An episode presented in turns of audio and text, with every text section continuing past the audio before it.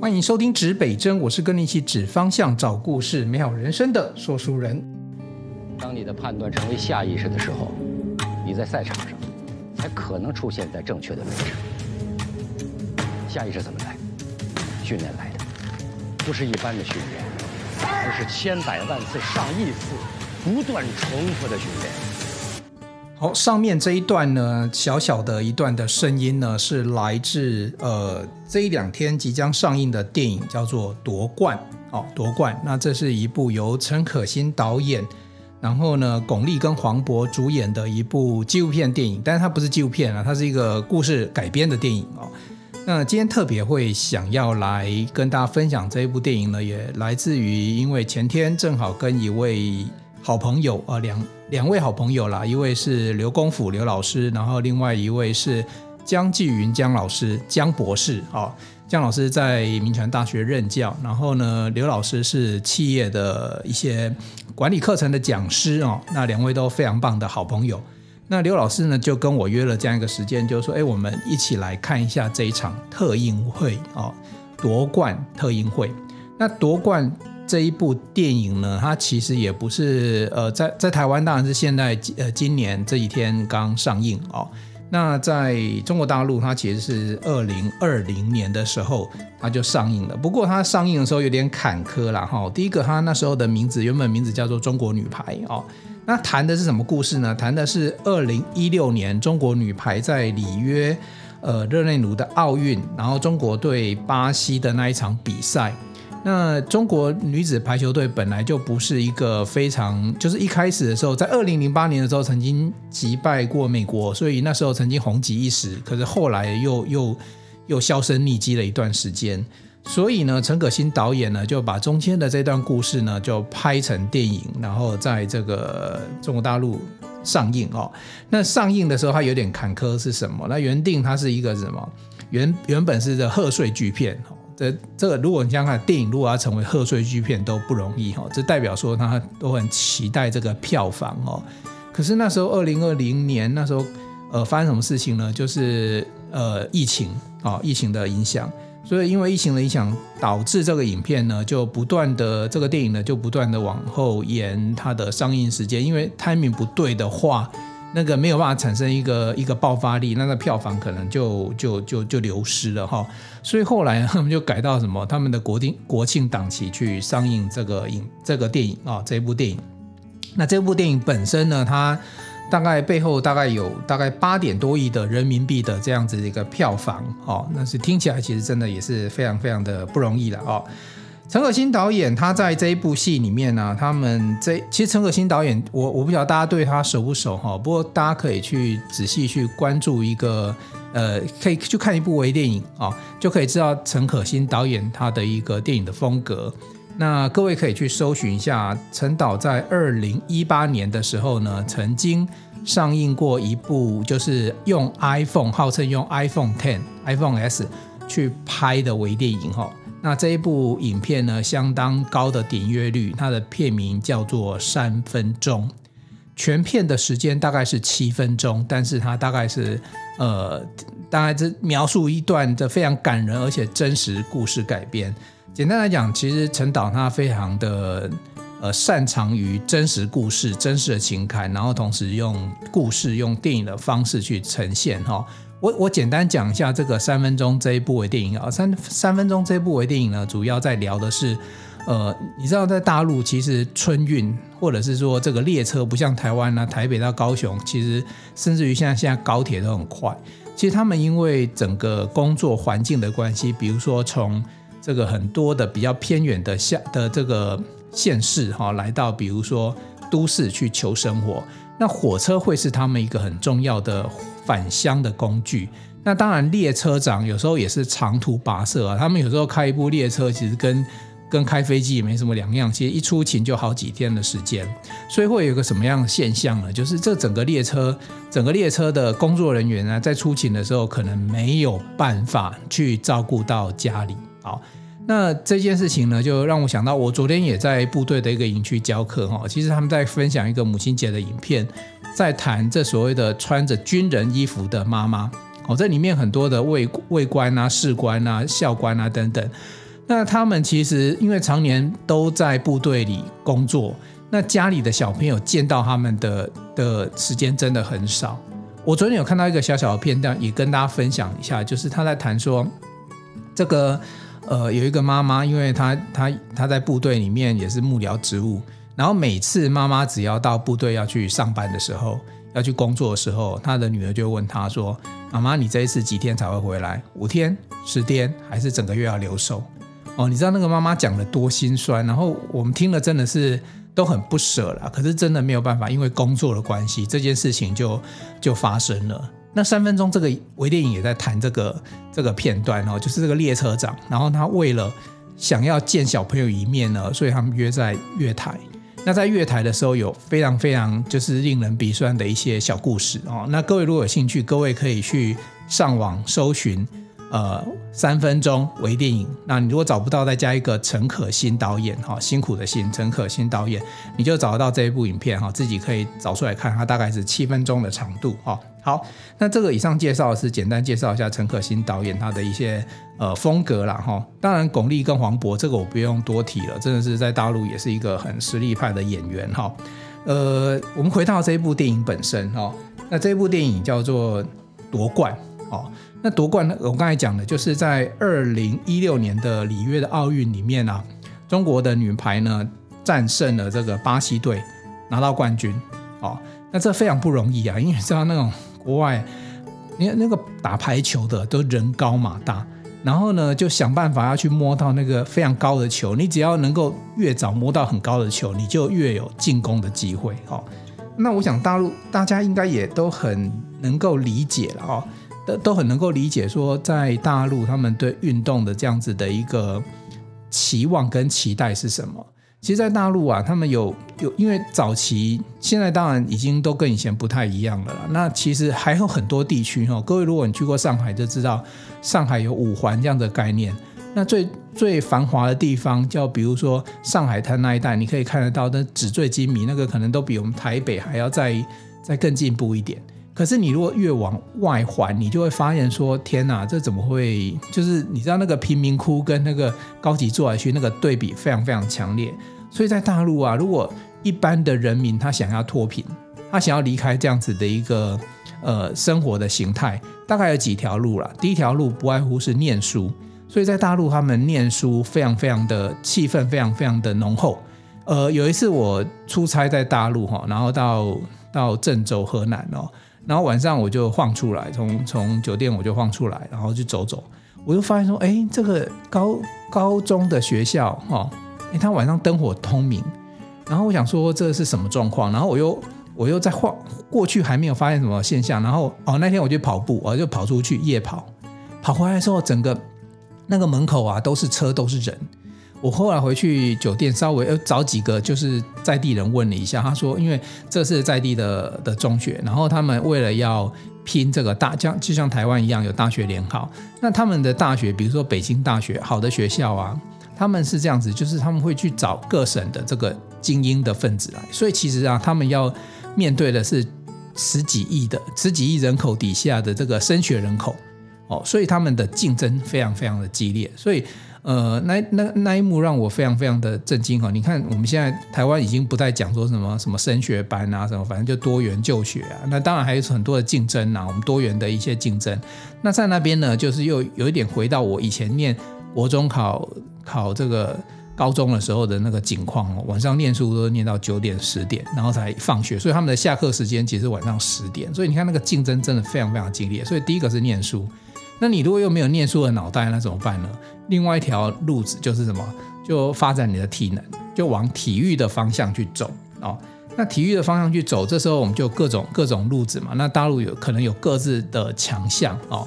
那这部电影主要就是在描述，就是说有这个巩俐饰演的这个中国女排的球员哈，她就是真实的名字叫做郎平哦，以及另外一位哈，另外一位。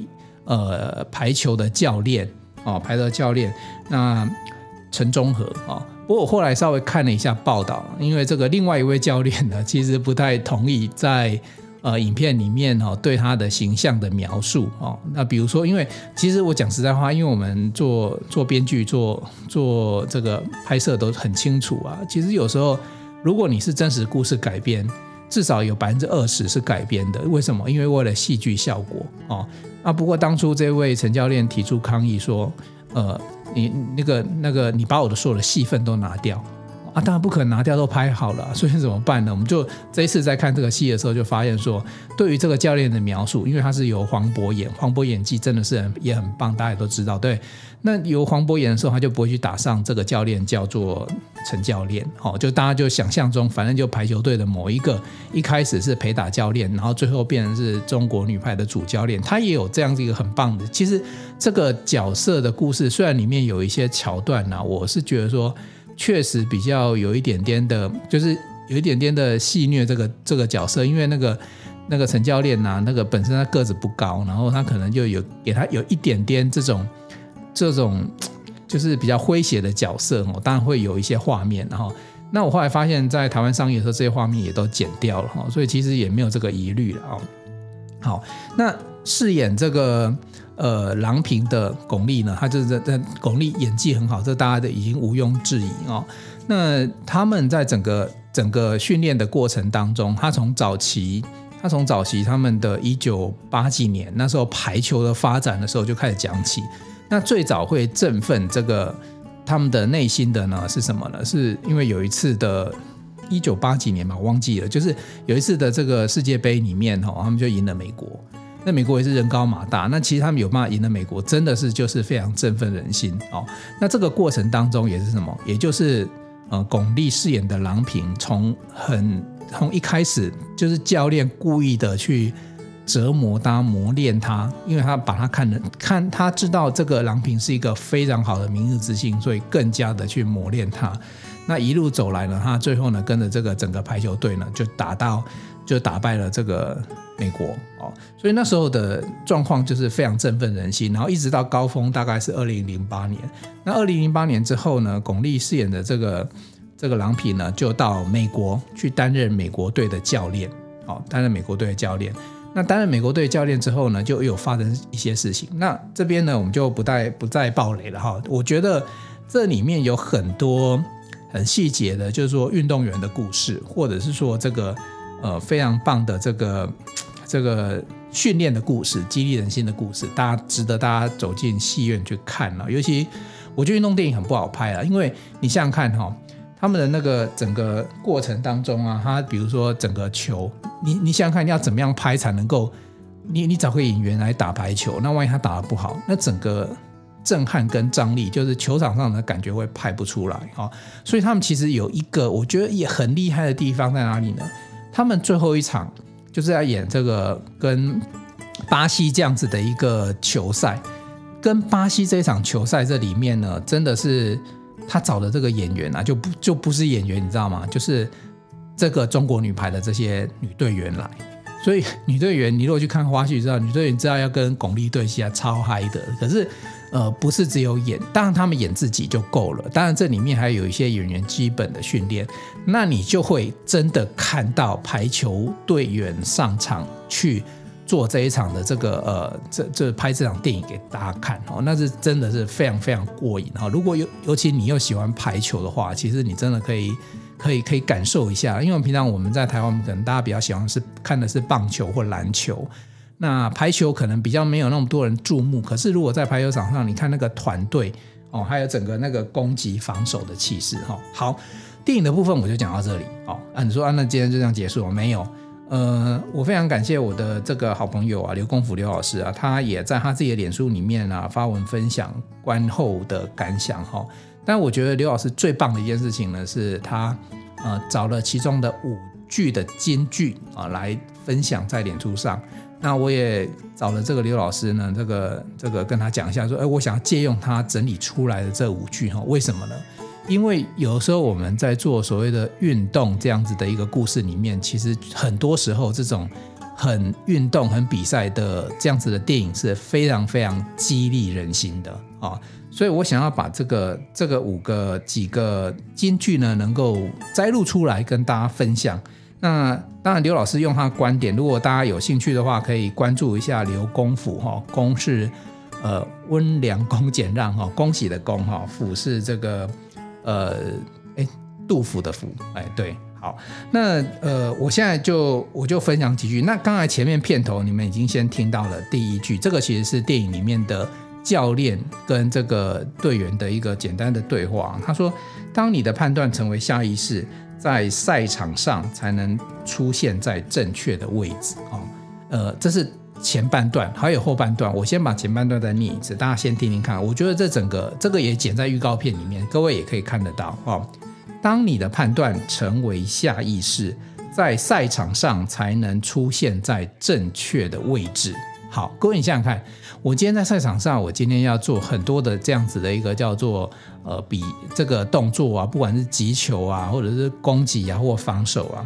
如果你今天因为那个时间都可能就是零点几秒，你就必须做决定的，所以很多的这样子的一个动作啊，真的是必须要做很多很多的。就是说你，你你你没有办法再跟你的教练或你的队员有任何的的讨论，或者是甚至于脑袋思考多一秒钟的时间都没有，所以下意识会变成是什么？变成是赛场上一个非常重要的一个决胜关键。好，所以你的判断啊，你就觉得这这颗球应该是怎么打，或者要传给谁的时候呢？你在赛场上啊，你就才会在你正确位置里面做出正确的动作。好，那这个下意识这件事情呢，在这个。在这个赛场上呢，它后面还有一小段话哈。我在除了除了刚刚讲的这上半趴以外呢，我再讲一下这个下半趴是什么呢？下半趴是这样子：下意识怎么来的？训练来的，不是一般的训练，而是千百万次、上亿次不断重复的训练啊！我再念一次哦：下意识怎么来的？训练来的。不是一般的训练，而是千百万次、上亿次不断重复的训练。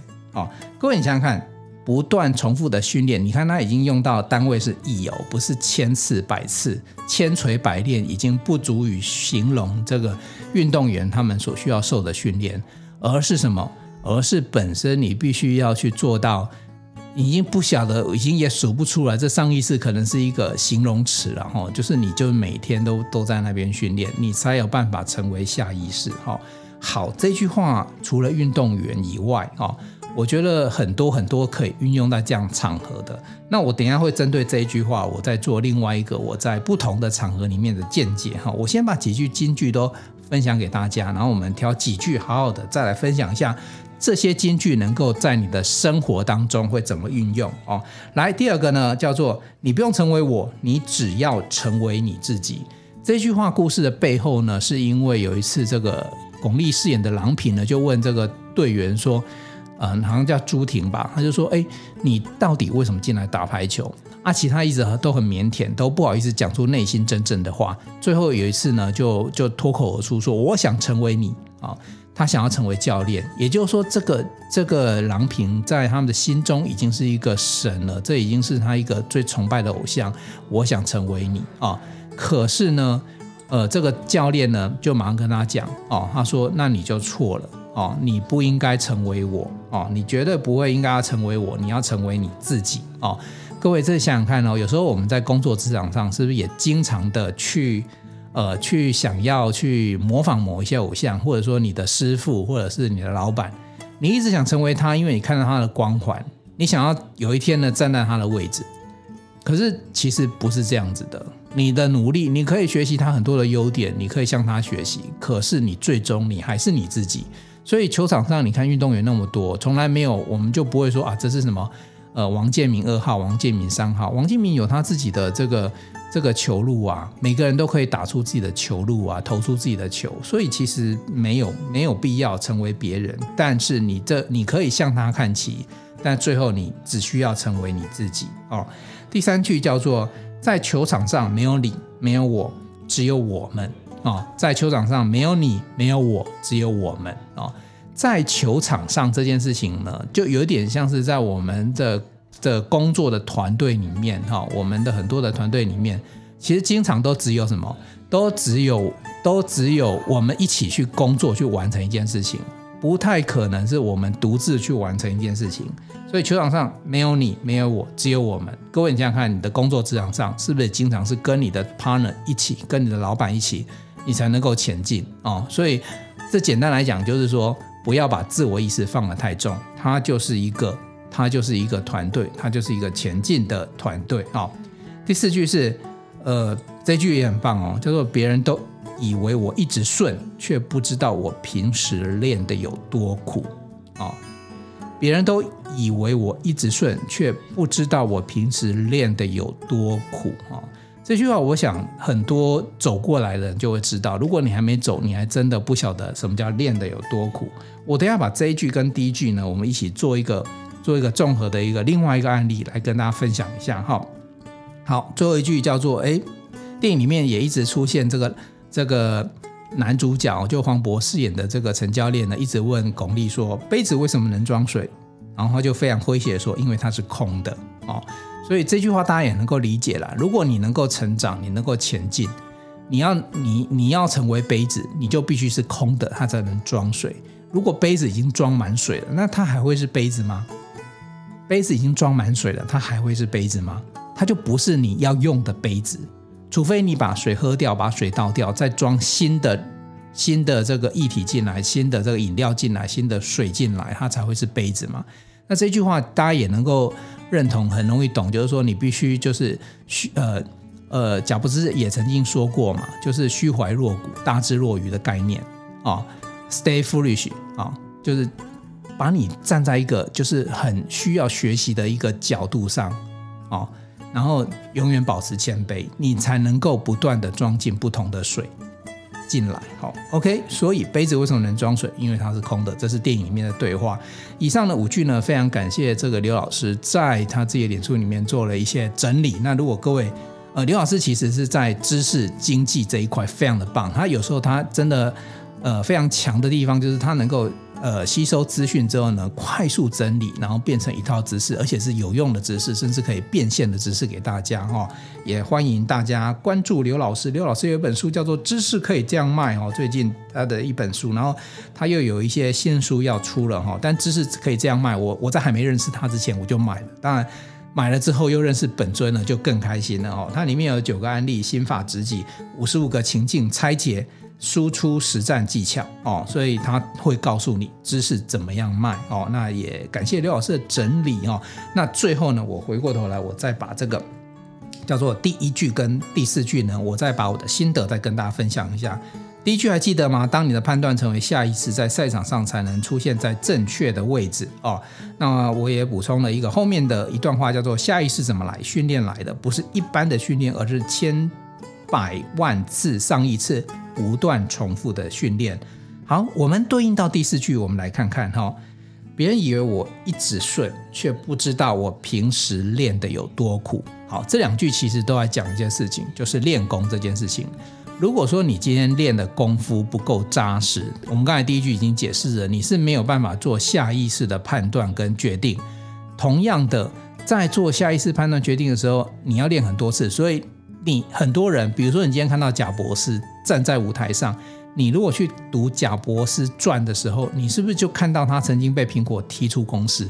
他曾经也非常的穷困潦倒，所以不要去看别人的光鲜亮丽，去想想看他背后练多少次。好，我现在用一个比较实际上的例子啊，各位，我不知道你有没有简报的经验，或者是上台演讲的经验，小朋友可能就有演说演讲的经验，对不对？大人就要上台做简报的经验，好，不管你今天是用中文、英文做呃在地的简报，还是这个所谓的呃国际化的简报，你是不是在简报的过程当中，你会觉得说，呃，要感受到这个来宾或者是这个听，甚至有时候你是什么呃比赛，你是评审，像创新创业里面最常出现的就是五分钟的 pitch。哦，十几个评审，那你五分钟你要讲完你的 concept，你要取得一个，甚至还有什么就募资哦，或者是呃天使资金哈，或者是募资 A 轮、B 轮、C 轮，你要把你的 concept 变成一个很棒的东西呢，能够跟大家分享，而且就五分钟。好，我们讲不管是简报五分钟的 pitch，还是说呃，甚至到小朋友的演讲都一样。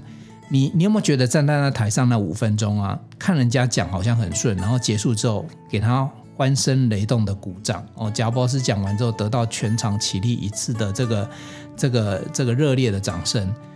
呃，难道当然他不会告诉你他曾经在家里练了多少遍，发生了多少事情？呃，这个我自己就有很亲身的经验哈，就是你不要看我现在在很多的学校教书，很多的演讲的场上，我任何一个题目，一旦我决定接了，我我在场上三个小时，我可能要花三天三夜，甚至六天五夜，我要准备很多的材料，我要去思考我怎么样跟底下互动，我要怎么样让大家关注到我。我在大学教书的时候，我一直有个使命，就是我一直关注抬头率。也就是说，以前过去学生的低头可能就直接低头睡觉了。现在我有一个更大的挑战是，学生低头都会看手游，所以我都知道他们在玩传说，我都知道他们在干嘛。可是呢，我不认输，我从来不会想去说好，那就算了，你就你打你的，我讲我的。我始终希望说，我准备了六天五夜、三天两夜这样的东西。你能够获得人身上，或者是这小小的一点心得分享，或者是感动哦，所以我会花很多时间去去做准备，包含这个里面准备的素材，我会不断的去过滤，不断的不会只是说像大学教书，我从来不会只有看教科书，教科书只是一个基础，应该带给大家的东西，透透过教科书里面再展开来出来的这些所谓的内容更重要，也就是说。比如说，最近我们在谈呃餐厅的一些呃情境的设计，那我就不会只是去谈说，哎，餐餐厅的视觉啊、颜色啊、线条啊，或者说你要带给什么样氛围啊，然后音乐要怎么下。最近的疫情，当你的餐厅必须有产生这个一定的社交距离的时候，那你餐厅的设计要怎么做？那我们就要去找什么？找美国设计师，他也谈这一块。谈这一块的资讯，我们要把资讯找出来，甚至影片放给大家看。我们一起来讨论：如果今天坐席数从四十四十个座位变成十六个座位，那餐厅的设计要怎么样去处理？那个流程动线，其实时代不一样了，很多的想法教法都不一样。所以第一个，我们在教材上就要做很大的这些转变跟改变。那再过来第二个呢，是我们要让这个整个环节啊。都能够演讲的过程或教书的过程都能够很顺利的进行。我的素材是在几点几分甚至几秒出来哦，尤其是创新创业的 pitch 竞赛更重视这一点。所以你今天五分钟之内，你今天三分五十秒说应该讲到哪里，换下一页，其实都非常非常精准。你以为人有办法这么精准的去控制时间吗？没有，这一切都是要你在家里练个十次、二十次、三十次，然后再找你的什么。呃，老婆小孩，请他强迫他们听个呃十遍、二十遍、三十遍，然后呢，再找你的朋友，甚至于再找各种的场合再做演练。当你千锤百炼之后，哦，我们当然一场演讲练到亿次是有点夸张哈、可是我讲有时候甚至于上百次都会发生。你就是想办法再拿捏一个非常非常小小的环节，让每个环节接起来。比如说我下一个点，哦，我们有时候在拍片，我们就非常注意哈、哦，这个。剪接的时候的那个节奏啊，如果你今天是做舞台活动的，你非常在乎那个 Q 点，比如说这个时间哈，这样子的画面一出来的时候，下一个 Q 是什么样的声音，马上就要进来，所以这个环节都是我们除了素材本身非常重要的训练啊，或者是说需要去调整。所以，呃，我觉得这几句话真的有深深感动到我哈，也不是感动，我们有共鸣，我们知道我们是这样走过来的，所以我这一次我也很乐意的想要把这里面的这几句呢分享给大家，尤其是呃千锤百炼这件事情哦，各位，这天底下没有白吃的午餐，你想要前进，你想要成功，你找到一个好的题目，你想要做演讲，你想要告诉你的投资方，你的 business model 有多成功。呃，不要只是空口说白话讲讲，然后或者是拿几张报表就想要说服人，没有，你要设计，你要训练自己，然后你要千锤百炼，然后你要不断的演练，跟运动员其实都没有什么两样，只是运动员的训练的过程当中会受伤，然后他们会非常的辛苦，然后只是说，那你在练的过程当中，你的喉咙会很痛，然后你的。肢体会僵硬，然后你讲了几百遍之后，你会疲倦，然后你可能脾气会不好。其实这些事情都会发生的哦。好，夺冠的这一部这一部电影就推荐给大家。那可是夺冠，我觉得是非常励志以及做团队激励好的一个电影，也也介绍给大家。呃，最后我分享我自己的写下曾经记录的一句话好了哦。这个当然我们就不再跨这个电影里面的话语了，来跟大家分享一下。记得。那个曾经认真的自己，你就会认真的找回自己。记得那个曾经认真的自己，你就会认真的找回自己。各位，很多人在生活当中因为现实迷失了自己，那没关系，有一天你还是会找回自己的。只要你记得那个曾经认真的自己。东南西北指方向，找故事，正真，指北针，一起美好你我的人生。我们下个礼拜见喽，拜拜。